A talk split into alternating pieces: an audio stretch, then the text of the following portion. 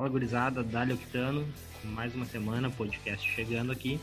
Podcast de quarentena, né? A melhor escolha que você tem aqui durante a sua quarentena para estar na segurança do seu lar. Né? Fique em casa, por favor. Mas se sair, né? Se proteja e dentro do carro sempre escutando o podcast do Octano ali. Aqui é o Michael falando.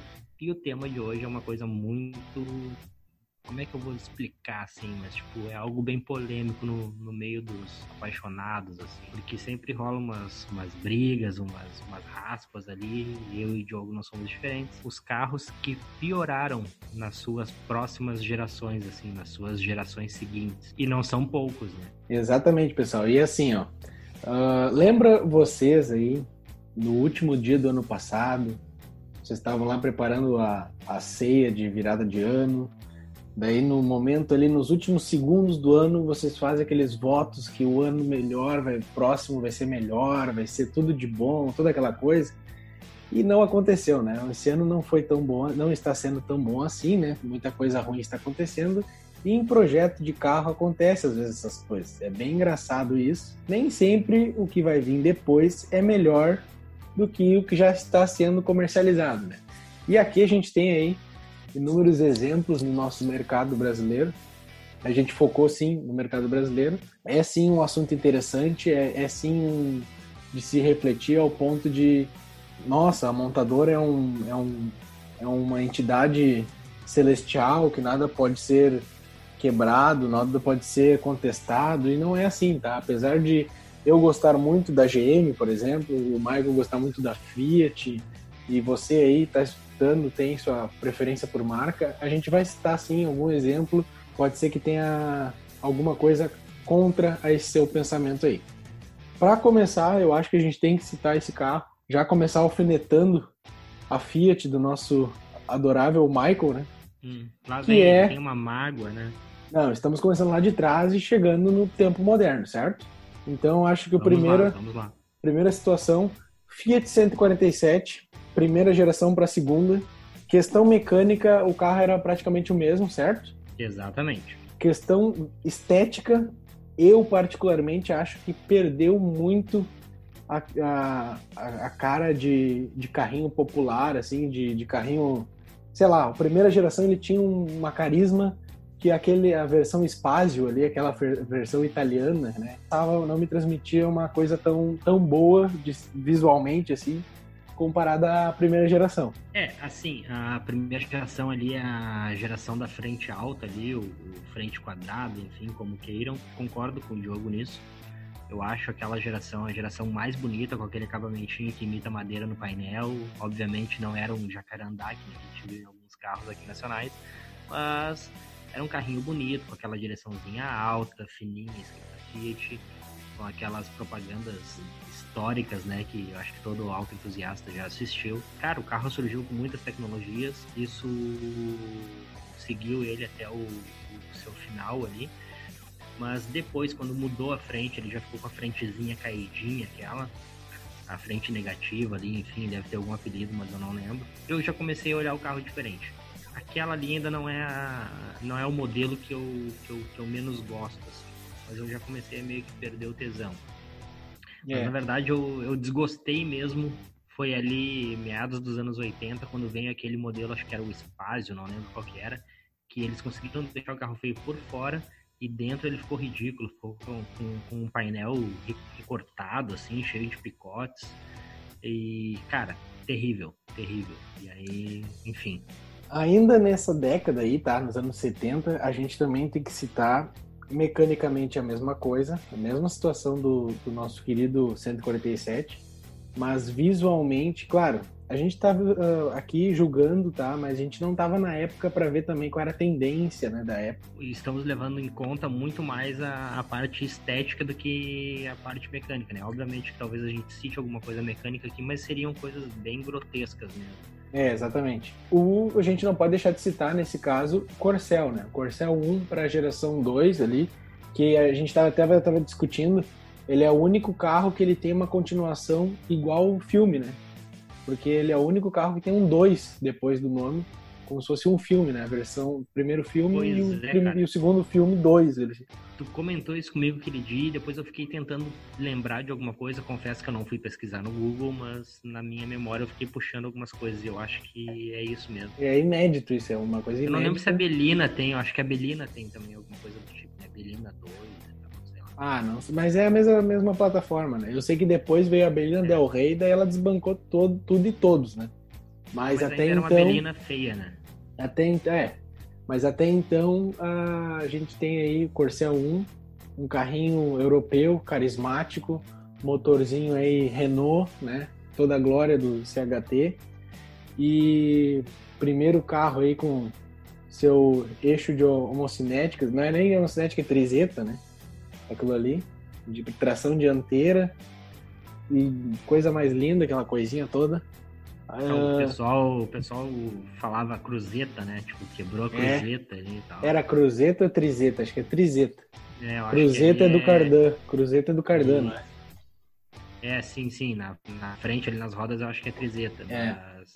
Depois Enfim. substituiu pela mocinete. Tanto é que o pessoal dizia que se tu desse final de curso no Corcel, e chamasse na lanha, ele começava a estralar as trizetas. Sim, né? sim, não podia, e, exatamente. É, tinha algumas limitações de projeto aí. Uh, mas a segunda geração, apesar de ser aí uma evolução na, na teoria, né? Um carro maior, um carro que teoricamente ele já estava preparando o público para a aposentadoria do Galaxy, né, do Landau, na verdade. Ele não tinha assim um apelo tão carismático quanto o nosso primeiro Corcelzinho lá. É, na mas... verdade assim, esse Corcel 2 aí, ele já. Quando ele foi lançado, ele teve um upgrade ali no motor, em questão de volume, né? O ah, Corcel, Corcel 1 ele era 1.6, todos. Ponto 4. 1.6 não, 1.4, todos. Isso. E o Corcel 2 ele já veio com a proposta de ser um motor 1.6. Uma coisa que agradava muito aos proprietários na época, até hoje, assim, apaixonados, é o fato do carro ser um carro com uma boa, um bom isolamento acústico, ser um carro confortável e econômico. no motor 1.6 econômico, exatamente. É, isso eu acho impressionante nesse carro, cara. Vocês não acreditam, tá? Mas eu já vi casos de Corcel 2, tá? O Corcel 1 eu nunca fiz média porque eu tive, tive um pouco contato. Mas o Corcel 2, eu não vou saber especificar carburador, nada que o cara usava, enfim. Mas o cara garantia, realmente, era impressionante que rendia um litro de combustível. Mas ele garantia que era 13, 14 quilômetros tranquilo, assim, ó, sem, sem fazer força, assim, o carro conseguia esses números naquela época. É, mas o Corcel, modelo... 1, um, o Corcel 1, que é 1.4, ele também é tão econômico quanto esse. É, na verdade, a grande jogada do Corcel 2 foi aumentar o volume e conseguir manter a economia, né? Sim. O Corcel 1 ele faz a mesma média. Eu posso falar isso com conhecimento de causa, porque afinal de contas meu pai teve oito Corcel 1. Eu fico então, abismado com orgulho é. que tu fala isso. é, cara, oito. Não é pouca coisa. E eu já te falei que teve um que ele vendeu e comprou de novo, né? E de vez em quando ainda pensa em comprar ou fala, comenta, assim, que tipo, tá olhando um. Mas enfim. É com muita dor no coração que eu tenho que citar também aqui um modelo, tá? Muita gente vai me crucificar por isso, porque eu tenho carro na minha garagem. Mas o Opala, hoje, né? Estou observando hoje o cenário. Claro, na época era uma tendência, linhas retas. Corcel aconteceu isso, a gente acabou de ver. O próprio Opala aconteceu isso, o Chevette aconteceu isso. Mas detalhe exclusivo, acho que a Caravan e o Opala 87, eles tentaram ali modernizar de uma forma que acrescentaram um farol um farolete na, na grade, diminuir a grade do carro, botaram um farolete central, fizeram uma, uma salada de fruta ali. Aí eu vou tomar a liberdade de me meter pelo seguinte. Uh, eu não me permito falar tanto com relação a isso, porque eu sei que é um carro amado por muita gente. É, exatamente. O comentário fosse muito polêmico aqui. Até porque eu também tenho amigos que têm outros modelos de Opala, mas o Diogo sabe muito bem qual é a minha opinião sobre esse carro. E, cara, eu entendo essa galerinha nova aí que tem essa visão de cultuar os Opalas ali até o ano de 74. Agora, nos anos 80, eu acho que o requinte chegou com uma tanta força em todos os Opalas no geral. Era um difícil, assim, tu, tu não pensar em um Opala e tu, pensa, e tu lembrar do, da barca que é, o molejo que é tu andar no, no Opala, coisa que o Landau também tem essa característica. Então, Eu acho que isso também tornou um carro um pouco de tio, tudo mais, mas como eu disse, como tem muita gente que nasceu nessa época, viu esse carro, o valor que ele era, né? Tudo a, a estrela que era esse carro. Hoje em dia muita gente ainda gosta. Eu gosto do, de todos os Opala, na verdade, pela mecânica, pela simplicidade da coisa. Não que ele seja o melhor carro do mundo, mas eu gosto do projeto, tá? Tem vários defeitos? Tem, mas eu também sei gostar até dos defeitos, inclusive. Mas enfim, acho que a gente tem que citar pela questão de ter aquadradado um pouco a, demais a, o desenho, né? Mas isso é uma coisa comum nos anos 80, então fica só essa menção aí que a gente acaba citando. Falando de anos 90 agora, né? A gente não pode deixar de citar aí a revolução que um carrinho da Fiat, sucessor daquele que a gente já citou, o 147, nosso queridíssimo Fiat Uno fez no mercado ao colocar um motorzinho de nada mais nada menos que um litro de capacidade, né? E isso fez com que as montadoras criassem algumas coisas meio bizarras, como o nosso estranho e pouco valorizado Chevette Júnior, né? E ainda bem que é pouco valorizado, né? Porque imagina. É, a única coisa que a gente tem para falar desse carro é que ele é um, o único carro brasileiro 1.0 tração traseira. Né? É, mas é, isso é. não dá para negar, não dá para negar, mas tá lá, tá lá o registro. Mas ah, ele foi mas uma é... foi um projeto aí feito às pressas para tentar adequar aí, porque foi uma época onde carros com, com um volume grande de, de motor, tá? Se desvalorizaram muito rápido, que era feio andar de Landau, era feio tu andar com Galaxy, com Maverick, foi uma coisa que os anos 90 acabaram com esses carros de certa forma, porque a moda era andar com carrinho 1.0 uma pegada mais europeia mesmo, era uma, uma coisa bem, bem diferente assim. E o Uninho emplacou isso. O Chevette então foi uma, um projeto às pressas para tentar se adequar a isso aí. Não deu certo, tanto é que a vida dele foi bem curta, né? A jogada do Chevette foi a seguinte: eles tinham um Chevetinho já ali, o SL, o SLE, o Minimonzinho para quem gosta. E era um carro que vendia bem, né? Que foi eleito carro do ano, que, enfim, tinha o seu público. Só que, obviamente, né, começou a perder por causa. Pô, olha o que os caras fizeram no mercado, né, meu? Um carrinho que, além de ser bacaninha, uh, era super econômico. Então, vamos pegar nossa receita pronta lá, que vende bem, e só vamos baixar a cilindrada que vai vender super bem. Só que não. Exatamente. A mesma coisa aconteceu, tá, gente, com o Gol, quando a Volkswagen e a Ford se uniram na Auto Latina sobrou motor CHT para todo mundo, inclusive para o Golzinho, que recebeu aí uma versão 1.0 e 1.6, tá? A 1.0 foi também um trabalho feito às pressas, uma diminuição radical de litragem do, do motor para tentar adequar isso aí. O Gol tem gente que ama esse carro, o CHT 1.0, tem gente que não quer ver de jeito nenhum porque dizem que a manutenção do, do Gol ele era parecida com a do, do Escort, mas é um, não era igual. É um corcelzinho, né, bem dizer. É, mas diz que ele não, não era exatamente as mesmas peças, tem peça que não casa num motor no outro, é uma coisa bem estranha. E também dizem que na época da Autolatina, quando um carro da Volkswagen era montado em uma fábrica da Ford e o carro da Ford era montado numa fábrica da Volkswagen, os operadores não tinham tanto carinho para montar os carros, produzir, né? Claro, peças produzidas por máquina não tem muito isso, né? Mas questão de acabamento, de montagem, dizem que isso era um acontecia mesmo, tá? O pessoal da Volkswagen não gostava de montar carro da Ford, o pessoal da Ford não gostava carro de, de montar carro da Volkswagen. Uma coisa bem estranha e curiosa, mas enfim, talvez isso também tenha ajudado aí para destruir um pouco a reputação do Gol CHT e do Escort Hobby ali, que apesar de ser um Ford montado num Ford, né, o projeto feito às, às pressas aí não, não, não foi uma coisa tão pensada quanto o Uno, que a gente sabe o Uno foi líder de mercado aí durante muito tempo por mérito do seu projeto sólido, né, bem construído e robusto, enfim. Indo já uma pontinha já no, nos anos 2000, a gente tem que citar a última versão do Santana, né? O Santanão clássico, coisa mais linda que é aquele carro. O nosso Passat brasileiro, digamos assim, né? Ele, que a Europa não trazia para cá, a gente acabou desenvolvendo algo parecido, que era o que, há de, que havia de mais requinte na Volkswagen na época. Claro, depois chegou a importação e chegou com o Passat de verdade, né? Passat alemão e tudo mais. Mas antes disso a gente tinha o Santana que não fazia feio, tá? Ele era um, um carro muito bem acabado e tudo mais. Só que a última versão dele já era um projeto bem cansado. Eles tentaram dar um, um facelift ali uh, de última hora mesmo para tentar empurrar mais um pouco aquele projeto para frente. A gente viu que, por fim, quem gostou muito daquele carro foi o Agostinho Carrara na Grande Família, né? Que era o carro que ele usava no táxi, assim como todos os nossos colegas taxistas aí gostaram bastante pelo Brasil afora de Santana, né? Pela durabilidade, motorzão AP e tudo mais. Então, nossa menção honrosa aí aos Santanas antigos e não tão honrosa assim, né? Mas a gente tem que mencionar a versão mais nova por uma questão estética. Entrando agora na, na nossa parte mais polêmica do, do podcast, que é os carros dos anos 2000 que pioraram, que não foram poucos, tá? A Volkswagen, contando aí com o nosso querido Santana, já tem no mínimo três menções aí. Não dá para esquecer. Gente, não tem como esquecer.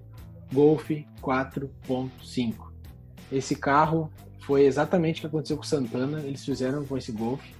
Tentaram empurrar um pouquinho mais esse projeto. Claro que a gente até pode fazer um podcast só sobre a família Golf e, e falar um pouco mais sobre, sobre essa história. O que, que aconteceu, por que, que a Volkswagen não quis trazer o. não pôde ou não quis trazer o projeto mais novo que já estava na Europa algum tempo. Mas acontece que emplacou de certa forma, tem gente que adora, tem gente que não gosta. A propaganda dele do Forrest Gump andando de golfe por todo o país era uma coisa memorável tudo mais, mas o golfe não foi tudo isso. E foi uma tentativa também o GTI de bater o SI, sei lá, foi uma conturbação, não foi legal, o projeto tu vê que é um remendo, entendeu? Não, não, não, não é, deu, é. não deu. O que, o que eu não gosto naquele carro é que, assim, seguindo a mesma linha, embora eu acho que a gente ainda tenha que voltar ali final dos anos 90 para os anos 2000, porque tem um da GM que ficou uma, uma bela porcaria. Mas... Não, mas daí é 2006. É, enfim, mas é, seguindo em outro desastre da, da Volkswagen, uma coisa que eu não gosto no 4,5, no Golf 4,5, é o fato de que quando eu olho para a traseira dele, eu me lembro do Gol geração 4. Exatamente. O Gol geração 3 é o Gol mais bem acabado que a Volkswagen podia fazer. Foi um carro emblemático. Não, não, não, não, não, não, não, não, não. Não, Refaça Gol. Gol, Gol, mais G3. bem acabado. G3. Ah, tá. Ufa. A partir daí, a Volkswagen tinha que fazer um troço espetacular. Espetacular. Eles tinham a receita na mão, eles poderiam fazer qualquer coisa, surpreender a gente de qualquer maneira. Não, mas já... eles foram lá e, tipo, fizeram que nem o Anderson Silva, entendeu? Tipo, tu é. Quebraram a canela na concorrência. É, campeão, campeão do mundo, e tu vai lá e bota a cara pro cara te dar um gancho, assim, te desmaiar no chão. Foi tipo é, isso, entendeu? Pode ser. Chegou no auge e aí depois tu é nocauteado. E a gente também não sabe aqui dizer se houve questão de verba, sei lá, limite de projeto, alguma coisa pode ser que tenha acontecido, tá? Limite mas, de imaginação. É, mas infelizmente esse gol aí ele não, não, não deu, não deu desculpa, tá? E outra coisa que eu tenho para dizer para vocês, toda a família foi no mesmo caminho, tá? Paraty, Saveiro e próprio Gol, né? Então assim, Space Fox. É, Space Fox já é um modelo um pouquinho diferente, tudo, mas Já nasceu assim, já nasceu morta. É, ela já é o AE 113, né? Enfim, já é uma tristeza por si só, mas o mais o Gol em especial é, foi triste, tá? Toda a família, inclusive, eu vejo gente aí que curte muito a Paraty, que curte porque tem a track and field, tem a Saveiro uh, Surf, não sei o que, cara, não tem como. Desculpa, Gol Rally, não, mesmo assim não dá, tá? Não dá. Mas enfim, é o que a gente tinha que falar. Piorou, piorou. E agora sim, falando aquilo que o Michael tá louco para falar, com entalado na garganta, tem sim um, um GM aí no meio dos anos 2000 que é. realmente piorou bastante, gente. Piorou bastante. Eles pegaram um projeto que não era ao nível do antigo. O antigo era muito mais refinado, eles pegaram um projeto bem inferior, batizaram com o mesmo nome do antigo, o Vectra. Por que que acontece? A gente vem aí de uma leva, o Vectra e Calibra, tá? Os irmãos aí dos anos 90 da GM, eu acho que era as pedras preciosas da GM na, nessa época, tá? logo depois o Vectra ele dá espaço ao Vectra B com um design super asiático, eu diria, que um carro com frente baixa, um desenho super aerodinâmico, toda essa pegada que a gente só vocês entendem o que eu quero dizer, né? A gente vê bastante aí Sim, na, um carro com Japão. linhas fluídas e É.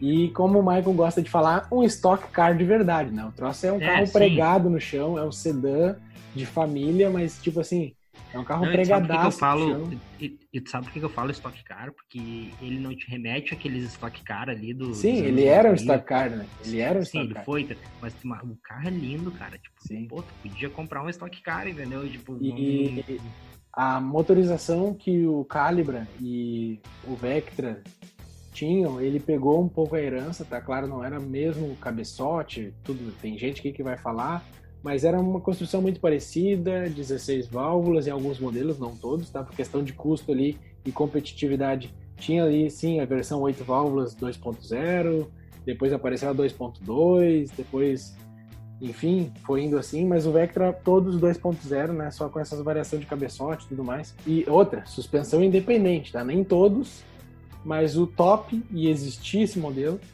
suspensão multilink independente. Podia comprar um carro de tração dianteira, de família, com 147 cavalos, suspensão independente nas quatro rodas. E depois de tu tá no ápice também, o que que acontece? A Chevrolet pega um Astra em 2006, Pegou um Astra Sedan, no caso, né? E deu uma É. repaginada ali. que era Saiu- um, um Astra ah, alemão, né? Botou uma bunda. Na, a gente gosta muito, a gente vê bastante na internet fotos do Astra Hatch, né? Lá na Europa, que é a nossa mesma frente do nosso Vectra GT, né? O mesmo carro. Mas o Astra Sedan é o nosso Vectra, para quem não sabe. E botaram ali o nomezinho Vectra atrás, tá? É um carro bonito? É um carro bonito, não vou dizer que não. Não dá para dizer que é um carro feio, porque ele não se encaixa nessa categoria. Porém, não se não vai aos pés do que foi um dia o nosso queridíssimo Vectra B, tá? Pode ser que tu ache o B mais feio que o novo, por questão de modernidade, enfim, questão daí é opinião tua. Mas a gente tem sim que dizer. Não, mas é verdade. Eu já vi muita gente falando que não gosta A do B. opinião, a opinião da Octano é que o B é o verdadeiro Vecão. É, é o Vectra absoluto. O Vectra, típico Vectra. Quando tu pensa em Vectra, tu pensa em dois retrovisores saindo do capô. Desculpa, é essa a definição. Vectra sai o retrovisor do capô. E então, Tenho que assim, concordar com esse GM Zero aí. é, não dá pra dizer. Então, essa aí é uma, uma coisa que a gente tem que deixar bem estabelecido. Ainda falando de GM, tá? Mas saindo já dos anos 2000, entrando aí na década 10, a Montana, né? A Montana foi também uma tristeza que aconteceu com a Montana, falando ainda de GM. Não precisava ter botado uma frente de Agile numa caminhonetinha tão legal que era a Cara, não, não precisava, não precisava ter feito a Montana. Não, Sou não, polêmico Montana- mesmo. Não, não, Não, não. não amarra não, a chuteira. não. Esse, Pode parar. A Montana, a Montana não amarra a chuteira do Corsinha Picape lá dos anos 90. Não amarra, pode falar o que quiser. Cara, eu vou te dizer que assim, ó, E se pegar aquela versão GL ainda, aí sim que não amarra mesmo. numa, numa escala de picapes da Chevrolet, picape compacta, tá? Da Chevrolet. A gente arranca aí no mundo do- das picapes GM, tração traseira, a próxima geração já perdeu isso, que virou o Corsa, tá? Mas beleza, 1.6, 16 válvulas. Tu acha, é caro, é difícil de achar, mas tem. Depois disso, tu já caiu pra Montana, que eu acho que é a mais bonita visualmente, mais agradável visualmente, é essa Montana aí, tá? Depois, não, não tô falando parte mecânica, mas enfim, tanto é que é 1.8, 8 válvulas é padrão da, do- da linha Corsa. Depois virou a frente de trem. Daí, gente, daí não teve, né? Daí, então vamos de correr que a gente ganha mais, vamos de Ford Pampa, que a gente É bota. que aquilo ali não é uma frente de trem, ela virou a frente do Agile. É, frente do Agile. Que é, um, que é o carro, que é um carro terrível, velho. Pelo É. amor de Deus, quem é o cara que inventou o Agile? O Agile, pra quem Da não onde sabe, saiu o Agile? Ele é um Corsa com a roupa estragada, tá? Porque a mesma plataforma do Corsa Wind, eles tentaram tirar mais, espremer mais um pouquinho e fizeram o Agile, ou seja, o Agile tem uma plataforma pior do que o Corsinha C, que é a frente da Montana. Enfim, agora saindo da, da linha Chevrolet, né? A gente tem que mencionar aí O Fiesta, tem gente que não gosta da última geração do Fiesta, que aconteceu uma coisa bem parecida aí com o Santana. O último Fiestinha Nacional ali foi só uma repaginada para espremer mais um pouquinho aquela laranja que já não tinha mais nada, né? Então já tinha um New Fiesta chegando, que era uma coisa que vendeu bastante, era um carro bem uh, bonito, apesar do câmbio Power Shift e tudo mais. Não sei se é um carro empolgante, que eu nunca andei, nunca dirigi, mas o Fiestinha ali, o nosso nossa última repaginada ali não, não deu muito certo. Tanto é que não demorou muito, ele foi descontinuado, tá? Renault Clio. O Renault Clio última geração também foi uma espremida de laranja que não tinha mais suco para dar. Mas eu não, eu não acho que ficou tão ruim, tá? Tá, o que tu achou do último Celta? O segundo Celta, ele saiu com propagandas do, esti do estilo uh, quando você vai macaquear o teu Celta, o macaco não levanta o Celta o Celta empurra a terra para baixo, entendeu? Ele tinha algumas propagandas meio estranhas assim para demonstrar a força do carro, para demonstrar a robustez do carro, porque de uma certa forma, se tu bota um Celta primeira geração do lado de um Celta segunda geração, para quem não entende de carro, tô falando isso, tá? Parece pelo desenho que o Celta da segunda geração é um carro mais forte. Ele dá essa impressão pelas linhas dele, tá? Ele é um carro mais mais sóbrio nesse sentido. Na minha opinião, eu acho o primeiro mais bonitinho, tá? Eu gosto mais porque ele parece mais agressivo, tem aquela frente do Vector que a gente gosta e tudo mais. Mas eu gosto esse... do primeiro, mas aí tem que ser o primeiro com um para-choque na cor do carro. Né? Para-choque na cor do carro e 1.4 de preferência, né? Que tinha 1.4. É, mas isso é raríssimo, raríssimo, raríssimo, raríssimo. É, mas acha. E outra, lanterninha de ré só num lado, né? Tinha lá ré. Eu achava legal isso. Que era uma é. bobagem, né? Era uma economia tosca de, mas eu achava legal. Ô, gurizada, eu vou cortar o jogo aqui porque ele tá muito emocionado, ele não vai parar de falar, então eu vou levar ele para um último carro aqui e com certeza vai ficar vários ainda para trás. Não, eu tenho, que falar, eu tenho que falar da Honda ainda. Vou, vou, não, vou deixar o jogo dar a opinião dele agora aqui nos Hyundais. Ah, Hyundai é muito bom. Pois é. Vamos falar do i30. O i30, ele é sim um carro que a segunda geração ficou pior que a primeira, tá? Quando chegou o segundo i30, ele já começou a ficar parecido com o HB20, a família começou a se unificar. Só que ficou feio aquele carro, não deu certo. Ele ficou um HB20 grande, o pessoal não gosta disso, exceto em Audi, tá? Quando é Audi, todo mundo gosta, quando é BMW, todo mundo gosta. Agora, quando é Hyundai, Volkswagen, quando é qualquer outra coisa, o pessoal fala, ah, aí, ó, Mini Jetta, ou Voyajão, Santanão, todo mundo folga, né? Mas quando é uma BMW, bah, tá de BM aí, ó. Tá de BM, passeando de BM aí, não sei o quê. Tá de Mercedes, tá de Meca. Enfim, desabafei. Desculpa, o i30 piorou. E agora a gente tem também o exemplo aí do HB20, né? O HB20 piorou muito, acho que ninguém gostou Não, ele daquela... não piorou, ele terminou. É, pode ser. Aquela frente de papaterra dele, aquela frente de bagre, sei lá hum, como vocês queiram falar. sei lá, qualquer é, coisa feia. Acabou aquele carro, entendeu? Questão de Hyundai é isso, mas tem um carro que a gente tem que citar aqui, que o Michael vai se incomodar também, que é a estranha maneira da Honda em lançar um Civic bom, um Civic ruim, um Civic bom, um Civic ruim, um Civic bom. Eles nunca conseguem acertar, tipo, agora, Civic, Civic, Civic. A gente fez agora uma carreira de carro. Não. A gente faz um legal, a gente faz um meia-boca. A gente faz um legal, a gente faz um meia-boca. E assim foi. Então, o New Civic foi um baita carro. O 2012 foi uma reestilização bem estranha do New Civic. E agora a gente tem esse Touring aí, o Turbo, né? Que é um carro que tá dando, acho que bastante pano para manga aí, o pessoal tá relativamente gostando, apesar do preço, né? Acho que ele não vende mais por causa do preço dele. Mas se tu olha antes do New Civic, a gente tinha aquele, aquela versão intermediária também, não deu certo. Daí a gente tinha ali 99, o pessoal gostava entendeu? E assim vai em, diante. Então, próximo Civic, eu já vou adiantar para vocês, não vai prestar, tá? Vão por mim. E é isso aí, gente. Acho que o programa de hoje é isso aí. Não sei se o Michael tem mais alguma coisa a acrescentar na história do Civic. Gostou, né? Do meu, do meu relato? É, na, na verdade, assim, cara.